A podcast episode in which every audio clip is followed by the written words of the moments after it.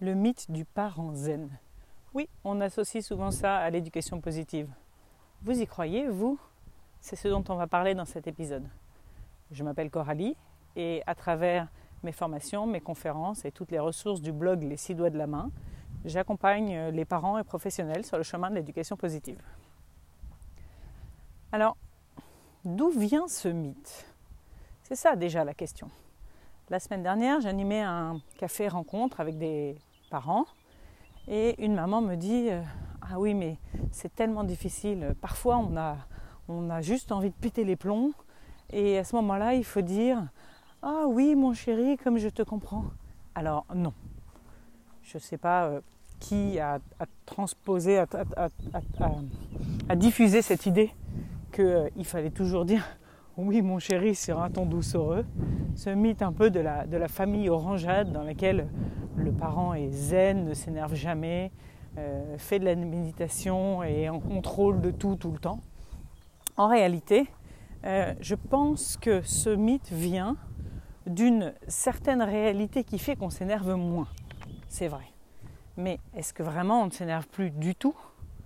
Voilà ce que j'aimerais creuser et je vais vous parler également de la façon dont on s'énerve quand on essaye d'être un parent, ce qu'on peut appeler positif.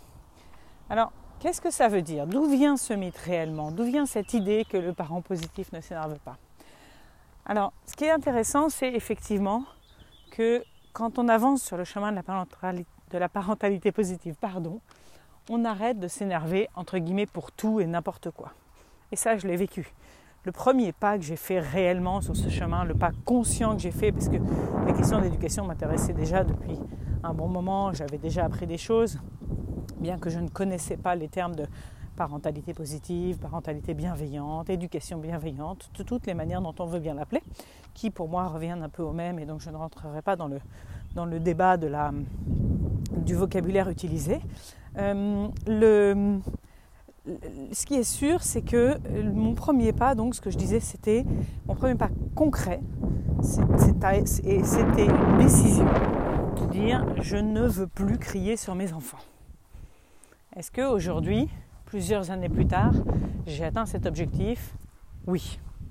Est-ce que ça veut dire que je ne m'énerve jamais? Non. Ce sont pour moi vraiment deux choses différentes.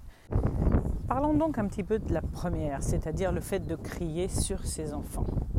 En réalité, pourquoi est-ce qu'on crie sur nos enfants? On crie sur nos enfants parce qu'on est débordé par nos émotions, parce qu'on est dépassé, on est démuni et parce qu'on les rend responsables de ce qui nous arrive à ce moment-là. Et, effectivement, on peut justifier ça en disant que ce sont leurs comportements qui... Euh, qui active nos propres réactions. Le parent positif, lui, est un parent conscient, c'est un parent qui se forme. Vous pouvez d'ailleurs à ce sujet aller écouter euh, mon podcast précédent sur l'apprentissage de la parentalité positive.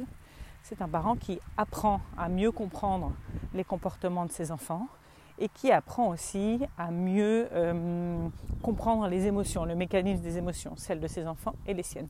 Et qui sait donc en particulier qu'il est responsable de ses émotions que soit, il y a une circonstance extérieure et un comportement qui est, peut-être celui des enfants, qui est un déclencheur de sa colère, mais ça n'en est pas la cause profonde.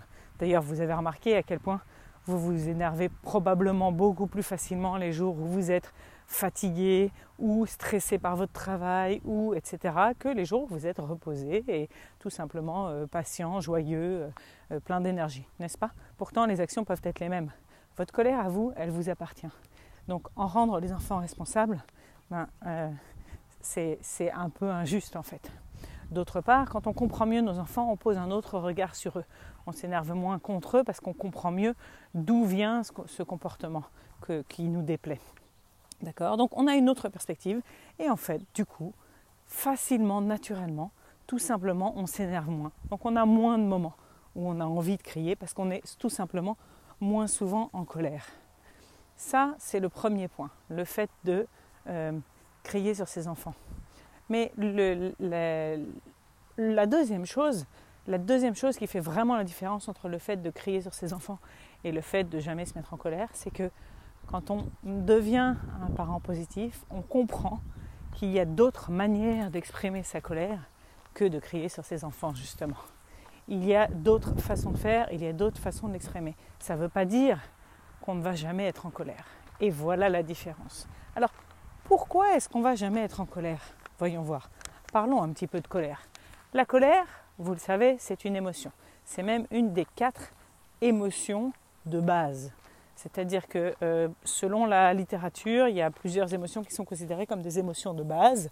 Euh, non, c'est pas vrai. Il y a plusieurs émotions tout court. Il y en a un nombre fini. Tous les euh, tous les autres sont plutôt des sentiments. Et là, je vous renvoie à un, article de mon blog sur la différence entre un sentiment et une émotion. et donc, il y, a, plusieurs émotions. Et en fonction de la littérature, il y en a entre 4 et 8. En tout cas, tout le monde se rejoint sur le fait que il y en a quatre qui sont ce qu'on appelle les émotions de base, à savoir la colère, la joie, la peur et la tristesse. La colère est donc une des émotions de base, tout le monde est d'accord pour ça. Or, nos émotions, elles sont utiles. Nos émotions sont des signaux. La CNV dit, euh, pour citer Marshall Rosenberg, nos émotions sont des indicateurs de nos besoins satisfaits ou insatisfaits. Ce sont des messagers, je crois qu'il dit. Et c'est exactement ça. Euh, Thomas Dansbourg parle de voyant orange sur le cadran d'une voiture.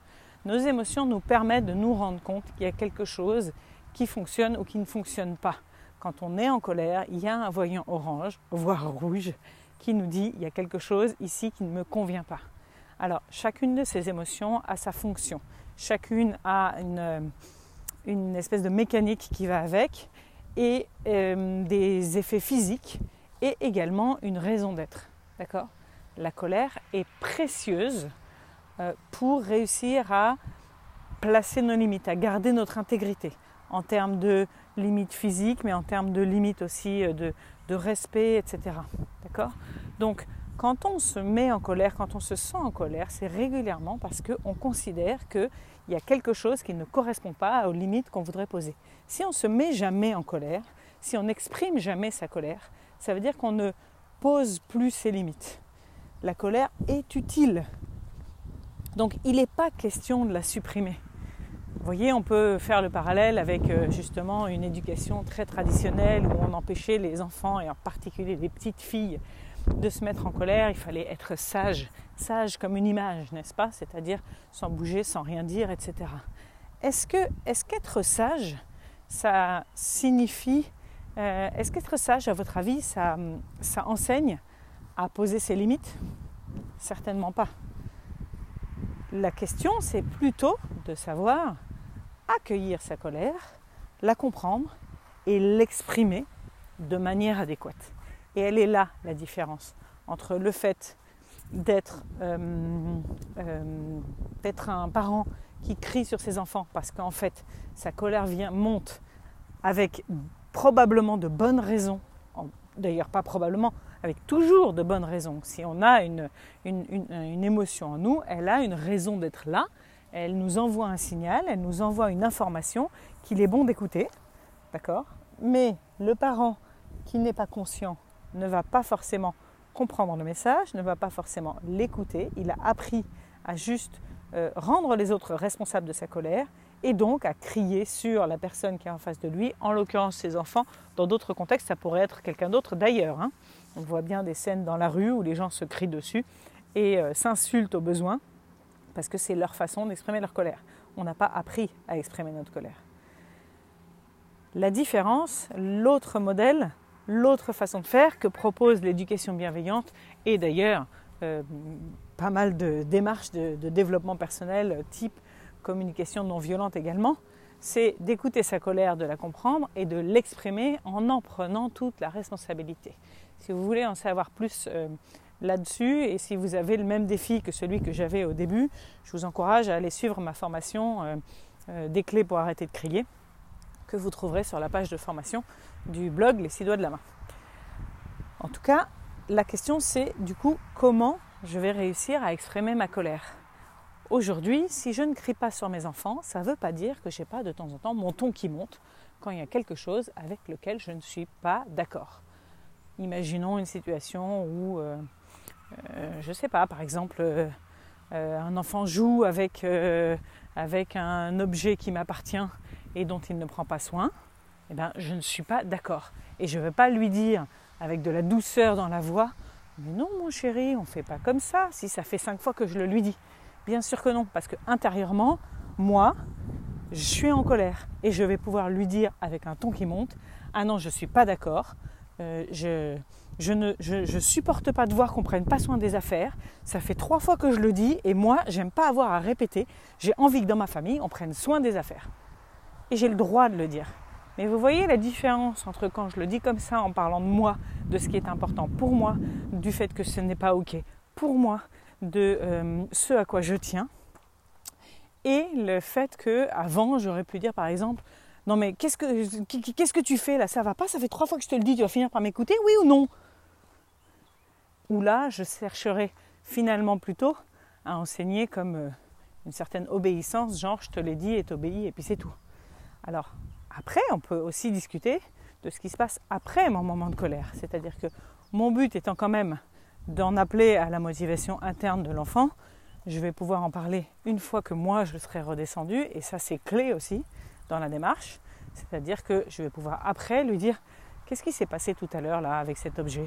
Moi je, on a déjà parlé de prendre soin des affaires. C'est pas important pour toi?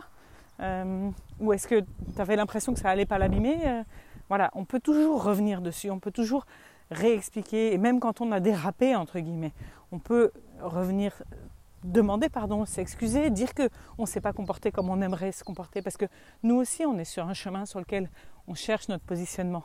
Comme eux, d'ailleurs, on veut leur apprendre à se parler respectueusement, mais on l'apprend également puisqu'on ne l'a pas appris en grandissant.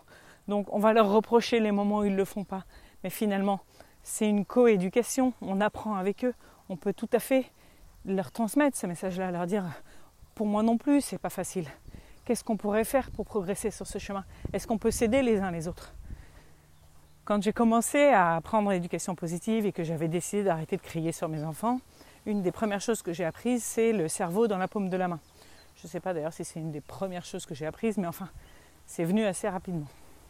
Et pour ceux et celles qui connaissent cette représentation, le cerveau dans la paume de la main euh, euh, montre un, geste de quand on est débordé par nos émotions. Et du coup, j'en avais parlé avec euh, mes plus grands et, on avait adopté ce geste dans la famille. Et quand je sentais que ma colère l'emportait et que mes mots, du coup, n'allaient pas être adaptés parce que j'avais pas encore appris à réellement exprimer autrement ma colère, c'était tout ce que je faisais. Je lui montrais le geste et je disais à mon fils, je me souviens, 12 ans à l'époque, je lui disais, euh, là, je suis comme ça, donc euh, je veux pas parler. Et c'est tout. Et là encore, on voit bien que j'avais pas encore les compétences pour ne pas lui crier dessus si je laissais s'exprimer ma colère. Mais pour autant, je faisais pas semblant de ne pas être en colère et je prenais déjà la responsabilité de ma colère. Moi, je suis comme ça. Je me sens comme ça. Et là, je suis pas capable. Donc on en reparlera plus tard. C'était ça que je lui disais. Et au fur et à mesure, évidemment, j'ai appris à mettre d'autres mots sur ma colère que ceux qui accusent et qui dénigrent j'ai appris à en prendre la responsabilité, à utiliser le message je, tout un tas d'outils que vous pouvez évidemment apprendre également ou affiner, creuser plus si vous en avez euh, envie, besoin. Et en fonction de où vous en êtes sur ce chemin, j'ai plusieurs programmes qui peuvent vous y accompagner. N'hésitez pas à m'envoyer un message et qu'on en discute pour savoir ce qui vous conviendrait le plus pour passer à l'étape suivante sur le chemin sur lequel vous avancez, j'espère avec plaisir. Et si vous connaissez d'autres personnes que ce podcast pourrait aider, partagez-le. À bientôt.